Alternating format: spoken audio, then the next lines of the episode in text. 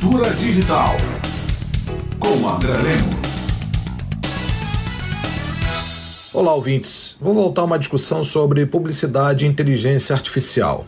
Um filme de uma operadora de telefonia celular francesa mostra cenas de jogo de futebol no qual os craques da seleção francesa, como Mbappé ou Griezmann, fazem golaços de todas as formas. No final, é mostrado que os gols e as jogadas sensacionais foram feitas não por esses jogadores, mas por jogadoras.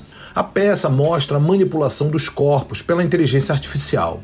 Se não houvesse essa demonstração, não teríamos como saber que aqueles jogadores não eram eles mesmos. A publicidade aproveita a Copa do Mundo de futebol feminino para minar a misoginia e retirar o preconceito de que futebol de qualidade é apenas coisas de homens. Touché.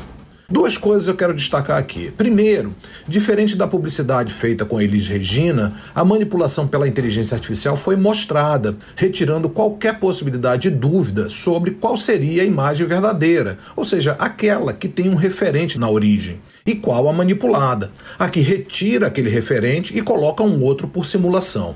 O segundo ponto deriva desse primeiro. Como a publicidade é longa, nos primeiros segundos não entendemos qual o objetivo, pois vemos os craques franceses fazendo gols espetaculares. Temos aí o grande perigo imediato da inteligência artificial: a desinformação.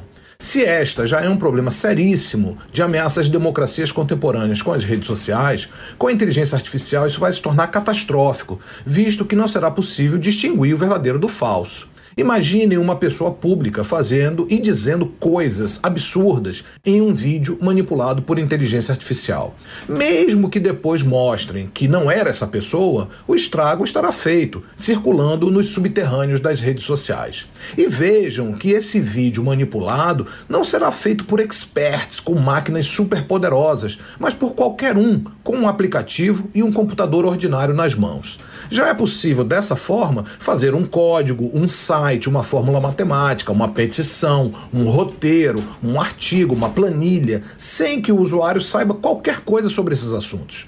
Há erros, obviamente, mas a tendência é que esses sistemas se aperfeiçoem rapidamente. Portanto, ouvintes, é fundamental uma regulação imediata da inteligência artificial para que esses problemas não venham a se agravar nos próximos anos. Eu sou André Lemos, professor titular da Faculdade de Comunicação da UFBA.